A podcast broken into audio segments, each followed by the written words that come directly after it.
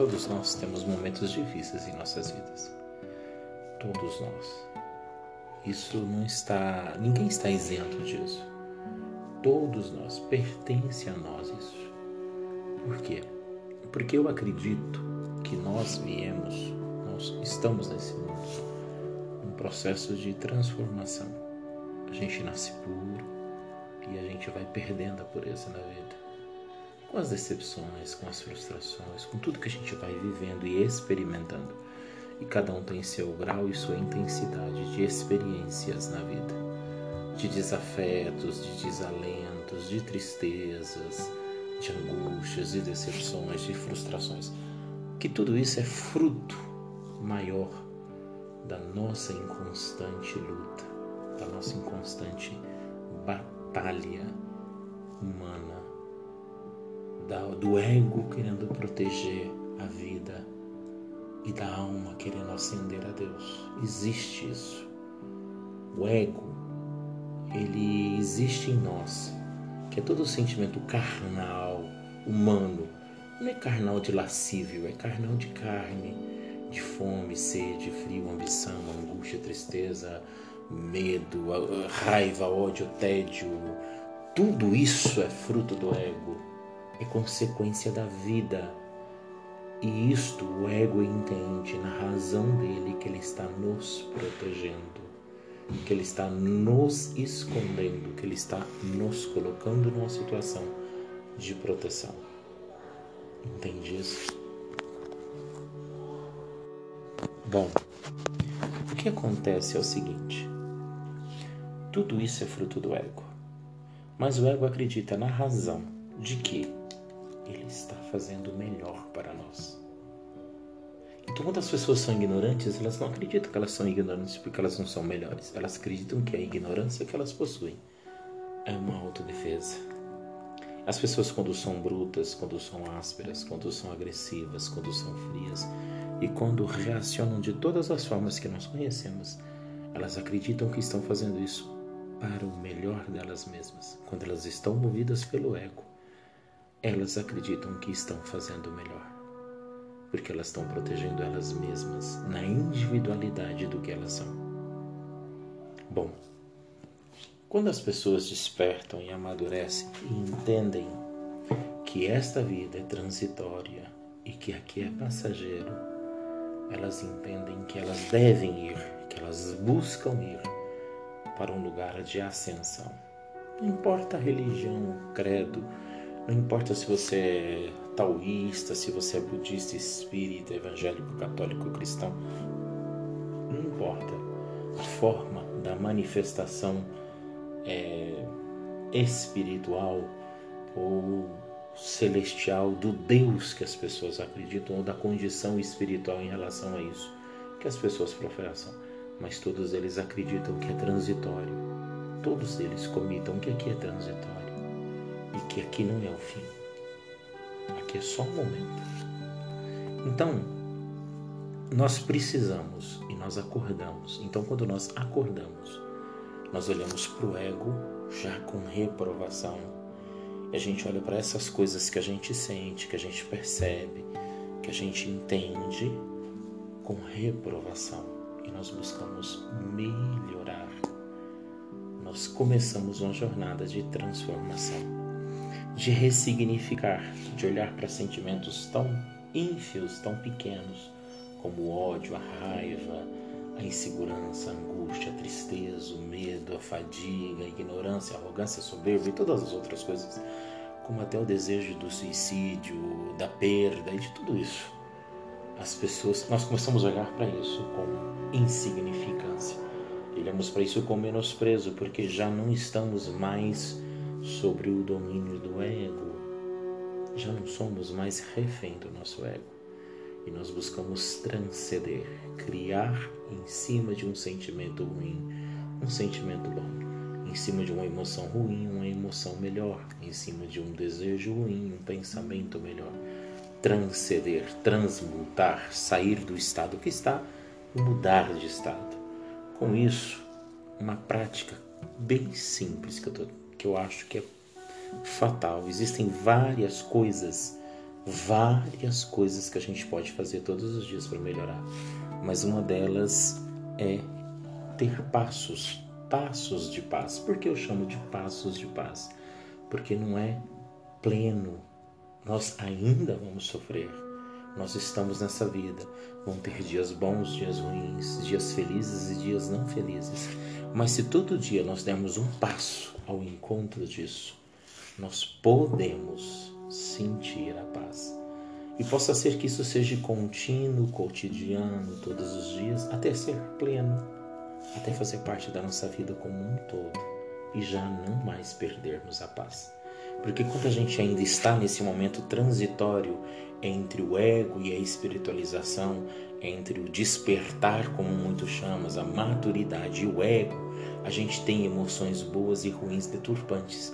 A gente perde a paciência, a gente se irrita, a gente, a gente não quer, porque a gente já tem consciência que a gente não quer se irritar, mas se irrita. A gente tem consciência que a gente não quer fazer feio, mas faz feio. A gente fala, puxa, mas não era mais.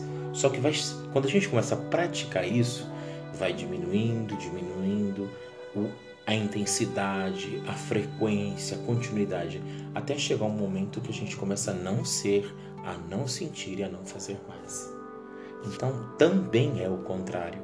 Então, estou buscando aqui uma prática, é um insight, é uma ideia, uma prática bem simples, que são sete passos que, se você cultivar dentro da sua espiritualidade, você pode ter um pouco mais de paz. É diário e contínuo. Primeiro passo, primeiro passo, todos os dias, você deve cultivar a sua consciência.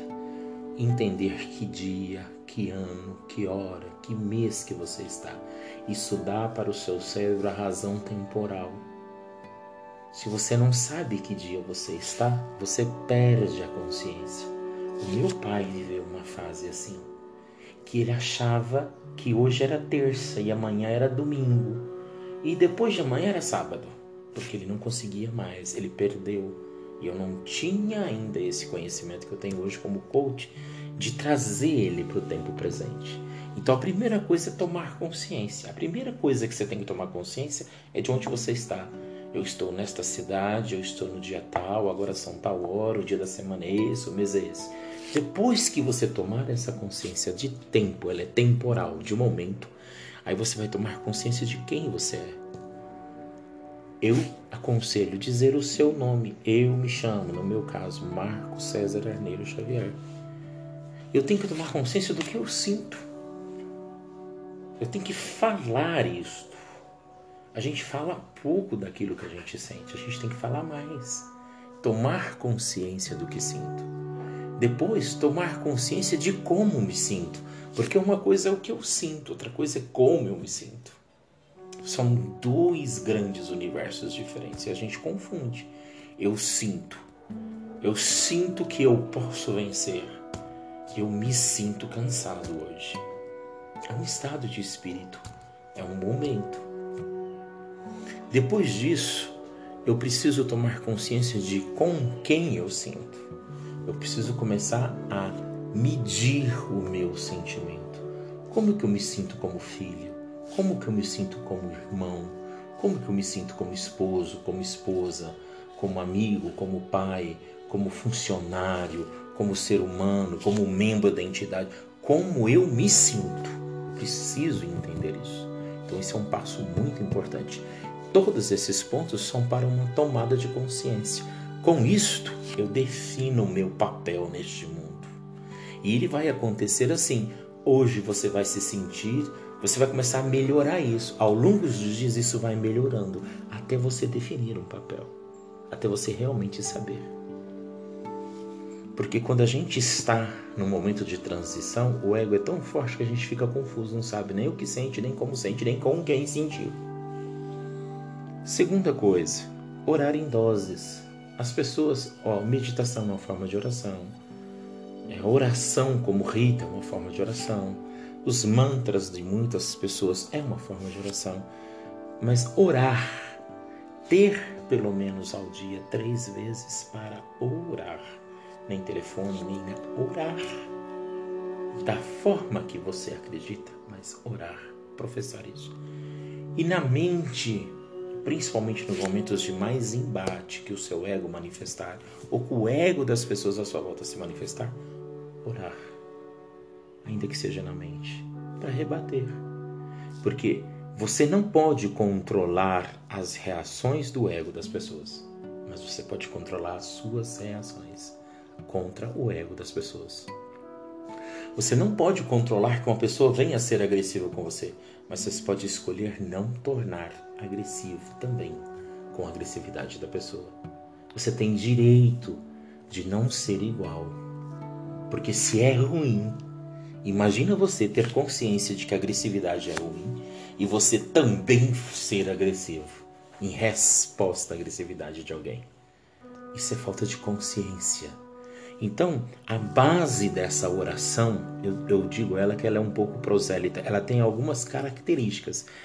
Eu sou, quem que eu sou? Eu preciso definir isso na minha oração. Eu sou fraco, eu sou impaciente, eu sou tímido, eu, eu não sou próspero. Eu, essas coisas, eu tenho um problema. Depois eu tenho que dizer isso, eu tenho. O que, que eu tenho? Eu tenho força, eu tenho alegria, eu tenho tudo aquilo que eu tenho, que eu carrego comigo, tanto bom quanto ruim. E o que eu quero? Você precisa falar para o universo, falar para Deus o que realmente você deseja. Porque não existe essa história, faz o que você quiser, não. Porque nunca vai ser, vai ser no final o que a gente quer. Porque só o que nós queremos é o que nós queremos e é o que nós teremos e dizer o que eu sinto, dizer o que eu busco, dizer o que eu necessito. A essência desse segundo passo é essa. Um terceiro passo, ele é muito forte. Ele diz assim, ó: falar muito em silêncio. E o conceito desse passo é: falar é prata, calar é ouro. No ditado comum diz assim que quem muito fala dá bom dia a cavalo. A gente precisa não falar tanto calar, falar mais com silêncio, trabalhar dentro de nós a capacidade de controlar as emoções reflexivas. Isso é muito comum, isso denota muito a princípio as falhas, as falhas de incompetência, incapacidade, improbabilidade do ser humano. Sabe, as pessoas incompetentes no trabalho, elas não ouvem o problema, elas já rebatem. As pessoas incompetentes na vida, no casamento, elas não, elas falam muito. Elas buscam sempre culpa e culpados, porque elas precisam esconder-se atrás disso, do tumulto de falar. Uma base fundamental que eu uso para esse conceito é da Bíblia, Lucas 6. Explica melhor se alguém quiser ler, vai ficar bem claro se você ler lá. O quarto passo é um passo nobre e muito difícil de praticar, com uma sequência que é ouvir, ouvir, ouvir. Quando você acha que ouviu tudo, você torna a ouvir de novo. Por quê? Porque quando você ouve as pessoas, e se você praticar isso a partir de agora e começar a ouvir até o final que a pessoa diz, e quando ela terminar, você ainda disser: Você já falou tudo? Você não quer falar mais nada? E estar atento. Não é escutar, não é a pessoa começar a falar e se mexer no celular, lavar a panela, puxar a gaveta, dobrar a roupa. Não é. Sentar, olhar nos olhos e se conectar com aquilo. Ouvir. Quando você fizer isso, você vai ter perguntas poderosas para fazer para aquela pessoa. Você vai realmente descobrir o que está no coração dela. O nosso grande mal aqui é que quando uma pessoa começa a falar que está amarela, a gente já começa a arrumar desculpa para a cor. E já começa a pensar dentro de nós como que eu vou rebater essa, esse comentário do amarelo. E aí a gente não ouve. E às vezes na conversa da pessoa, ela vai explicar por que, que ela acha que está amarela e a gente perde. Quinto passo você nunca, jamais, em qualquer circunstância, ainda que morrendo e sucumbindo, deve desistir. Jamais. Quem quer ter paz não pode desistir. E para você não desistir, você precisa trabalhar com todo o seu potencial, com todo o seu potencial. O coach, ele trabalha com uma coisa que é a capacidade de mudança de estado. Eu pego você do estado atual e te levo ao estado desejado. Porque lá no estado desejado você tem a essência das coisas as quais você possui, necessita, quer e deseja viver, experimentar na sua vida, mas está no futuro. Só que existe um segredo, e esse segredo ele é extremo. O futuro não existe. O futuro não existe. Por que, que o futuro não existe? Porque o amanhã sempre vai ter.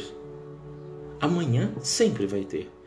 Então, o que, que nós trabalhamos? Nós trabalhamos com a materialização, que é a transposição do estado atual para o estado desejado. Então, nós fazemos uma busca. Neste quinto passo, eu dou uma receita de aquisição. Você se projeta num futuro e lá naquele futuro você é feliz. Você deseja ser feliz, então você vai comprar a felicidade e vai trazê-la para agora. E vai dizer: a partir de hoje eu já vou me sentir feliz.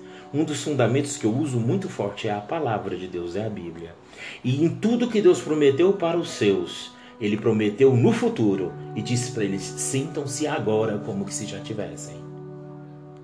Por isso que Jó, por isso que Noé, por isso que por isso que todos Sansão, todos venceram, porque eles creram que eles já tinham aquilo que lhes foi prometido. Essa é a grande diferença. Então eu te aconselho a fazer uma compra de sete valores, sete coisas que são muito fortes em você e que você acredita que se você manifestar ela todos os dias, elas elas vão ser assim. E aqui está. Anote no papel, enumere essas sete coisas. Enumere essas sete coisas. Quando você fizer isto, todo momento que você precisar, você vai olhar para aquele ali e vai dizer: Eu tenho isso, não posso desistir. Eu tenho isso, não posso desistir. Eu tenho coisas que são valorosas. Porém, eu te dou uma outra receita. Vai ter dias, com certeza, que você vai olhar para essas condições e vai dizer: é impossível. Não, eu não tenho essa paciência que eu acho que eu tenho. Não, eu não tenho, eu não tenho essa maturidade. Exemplos que você tivesse comprado essas duas coisas do seu futuro desejado. Então eu peço para que você enumere três grandes verdades. Três grandes verdades. Quais são as três verdades? Quais são as três verdades? Você precisa de três verdades. A primeira verdade que eu te dou é: use a minha verdade. Nada será impossível se você acreditar. Segunda verdade: o tempo pode curar e a paciência pode fortalecer.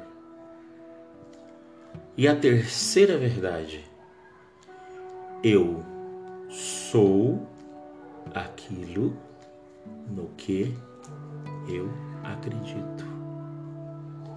Fazendo uso disto, você vai conseguir realizar o quinto passo. E daí você está pronto para o sexto passo. Ler todas as manhãs buscar algo que te motive.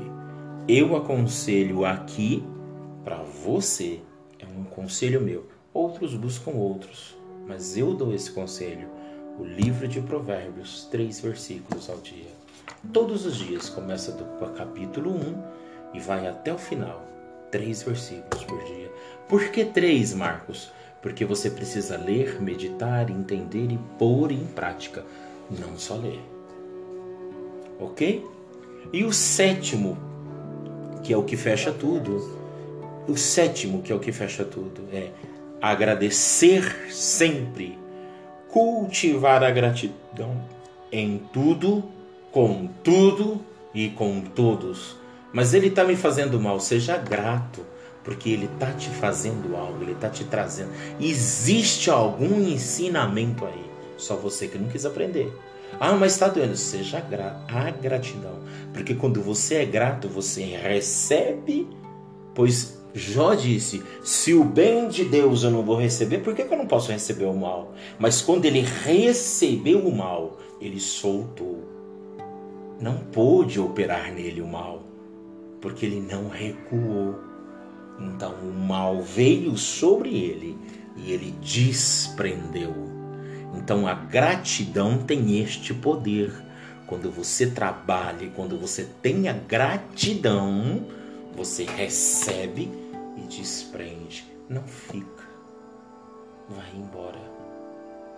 Então eu quero que você pratique esses sete passos de paz. Eu quero que você pratique isso por três semanas. E depois de três semanas, a gente vai saber qual que é o nível de paz que você tem hoje. Ok? Beijinho no coração. Amo muito você, sabe disso.